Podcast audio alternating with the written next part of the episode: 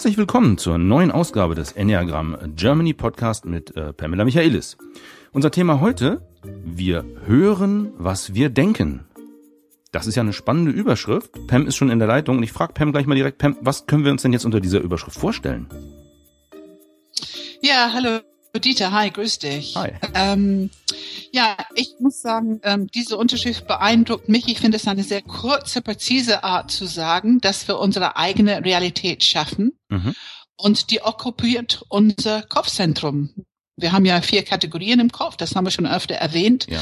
Aber diese Kategorien werden mit die Themen, die zu unserer Wahrheit gehören, äh, gefüllt. Und dann selektiere ich. Also ich höre nicht wirklich, was eine andere Person sagt, sondern ich selektiere es nach die eigene Wahrheit, die ich in meinem Kopf habe. Mhm. Und es ist schon so, dass ich habe ja gerade ein Interview im Newsletter haben wir gerade rausgegeben und der Interviewee hat so schön dargestellt, als er erstmal merkte, was was ist die Wirkung vom Enneagramm. Ja. Da hat er gesagt, ich habe richtig bemerkt, wie ich meine eigene Wirklichkeit schaffe und wie stark ich darin bin, das so einzurichten, dass ich davon überzeugt bin, mhm. dass es die einzige Wahrheit ist und dass ich nach dieser Wirklichkeit handeln muss und es gilt, es zu verteidigen. Ja, das ist so ein bisschen das, was man, glaube ich, im Volksmund unter ja Betriebsblindheit quasi kennt. Ne? Man ist eingefahren auf sein Thema und das ist das Wichtigste und die genau. anderen, die anderen können ja gar nicht recht genau. haben. Genau. Ja. Mhm. Ganz, ganz genau. Und es läuft ständig. Was ich so wichtig fand mit diesem, dieser Aussage war, dass er hat nun als acht gesprochen.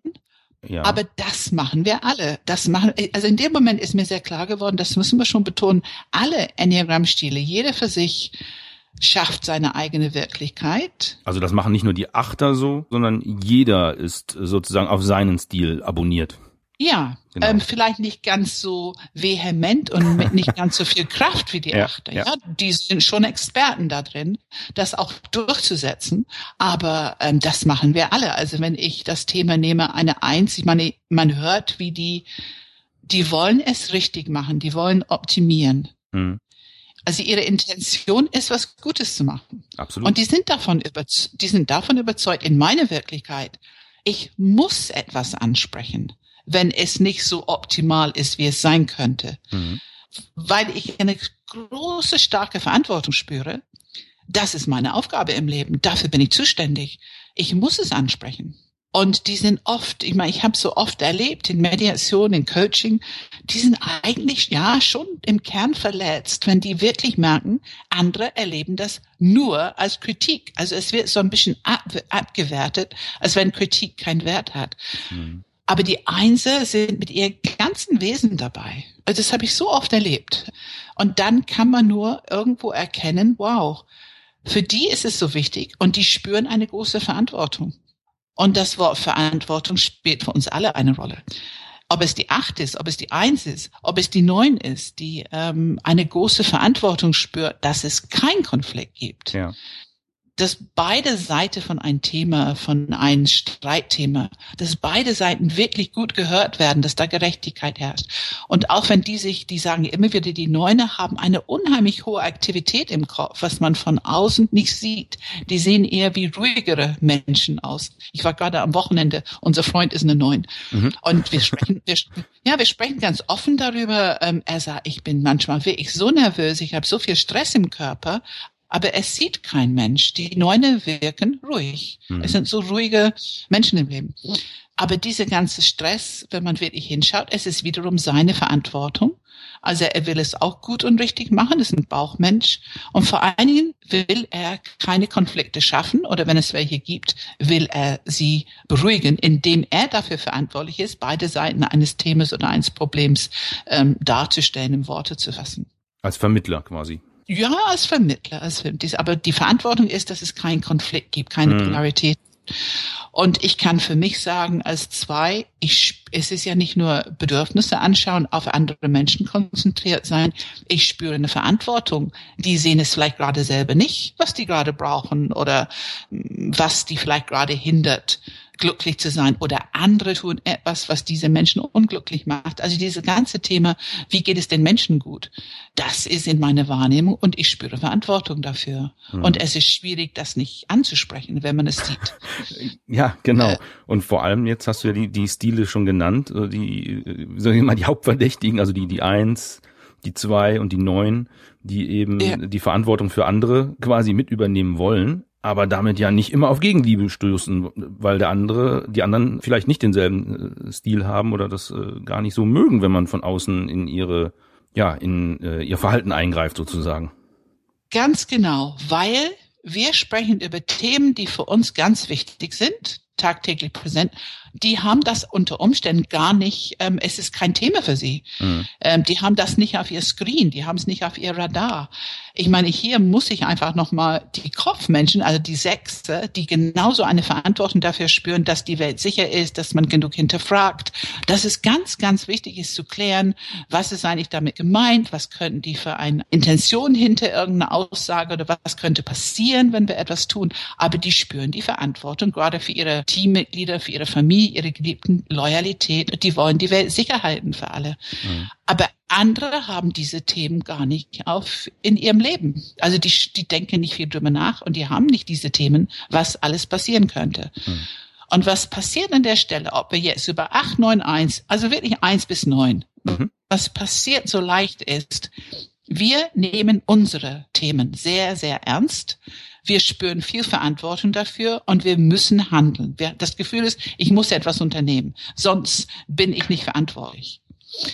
Und es fühlt sich auch ein bisschen wie, ja, wie verlieren oder, oder, äh, also es, das fühlt sich nicht gut an, wenn wir nicht das tun, was wir oder ansprechen, ja. wofür wir uns zuständig fühlen.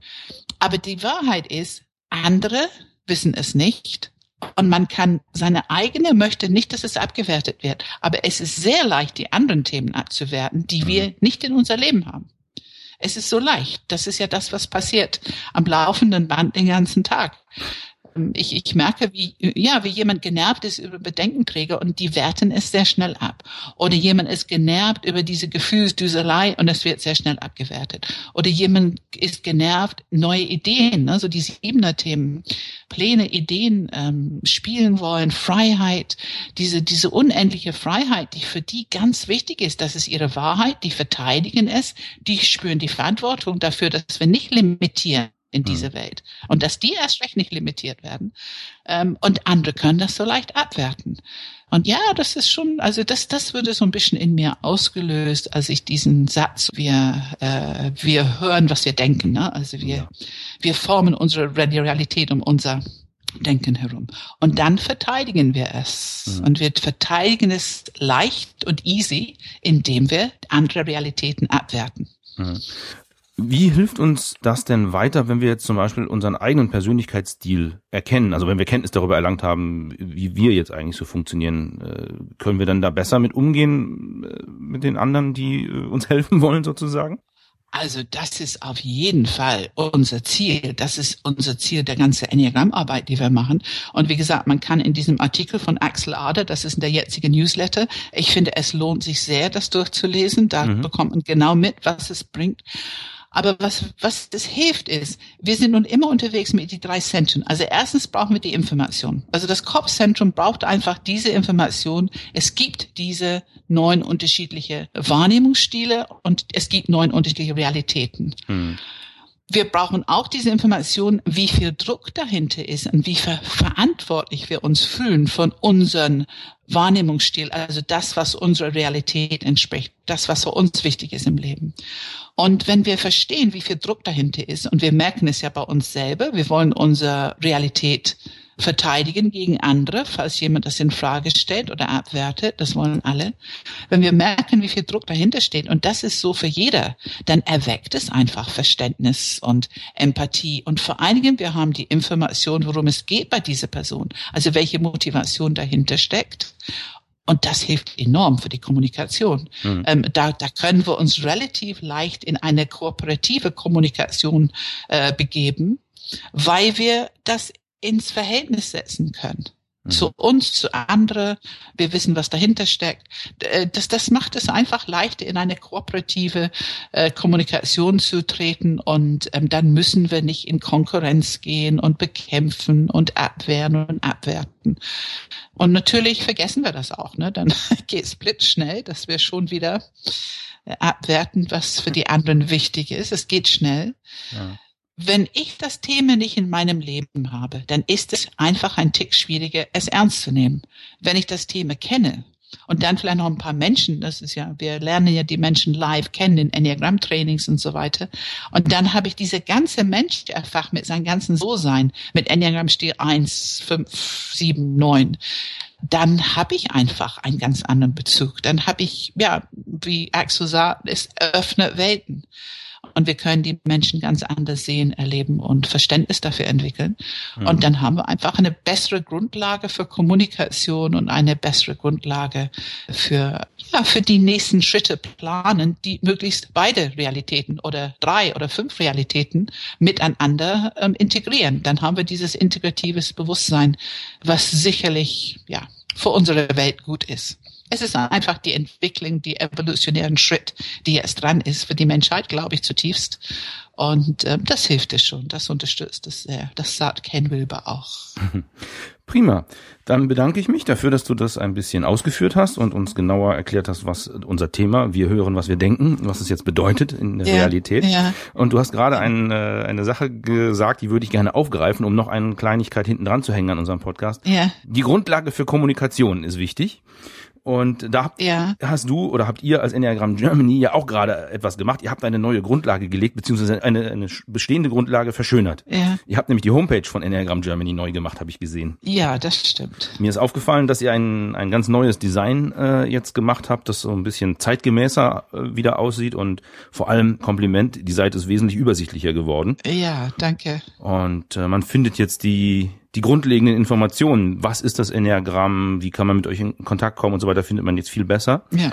Und was auch schön ist, ihr habt nicht nur den Blog und den Newsletter dort äh, prominenter angeordnet, so dass man das besser abonnieren kann, sondern auch die Spalte aktuelle Termine. Und das ist ja sehr wichtig, da öfter mal äh, reinzugucken, damit man nicht Veranstaltungen äh, in der Gegend, wo man wohnt, äh, zu verpassen. Also immer mal wieder reinschauen wäre jetzt mein Tipp an unsere Zuhörer da draußen. Also großes Kompliment für die neue Homepage. Ja, danke schön. Und wenn du schon dabei bist, ähm, lass uns nochmal die Coaching-Ausbildung erwähnen. Die beginnt in Hamburg Ende mhm. August. Und ja, das ist eine sehr intensive Ausbildung, wo man sich selber sehr reflektiert zu allen Themen des Enneagramms, aber auch lernt, anderen Menschen darin zu unterstützen und auf äh, gute Entwicklungswege zu unterstützen, zu begleiten ist, wie wir sagen.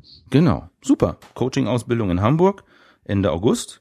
Wie gesagt, alle anderen wichtigen aktuellen Termine, auch jetzt kurzfristige vielleicht noch, wenn ihr den Podcast hört, schaut einfach mal rein auf die neue Homepage enneagramgermany.de, guckt unter Termine, schaut, was in eurer Gegend ist. Es gibt immer wieder Einführungsveranstaltungen, die sehr günstig sind, also sowohl zeitlich äh, gut gelegen als auch preislich durchaus realisierbar und ja, verpasst keinen neuen Termin. Das wäre meine Botschaft an der Stelle und wie gesagt, schöne neue Homepage. Dankeschön.